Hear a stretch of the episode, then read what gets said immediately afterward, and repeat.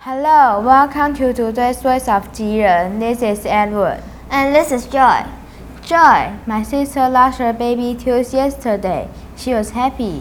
Why? Did you feel scared and hurt? No, she was excited about it. She could change money from my parents with the tooth. I see. What did you do when you lost the baby too? Well, if it was an upper tooth, I tossed it downwards.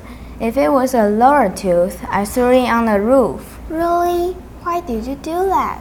It's a tradition in Taiwan. We are doing so because we want our adult kids to grow in straight in the proper direction. Okay, I got it. I do know some custom about baby teeth.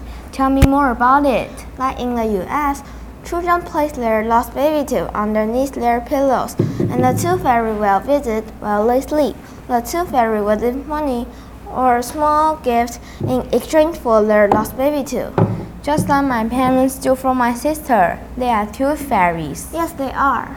I also know one culture about baby teeth. Well, what is it? In Turkey, people bury baby teeth. They choose special places to help their children in the future.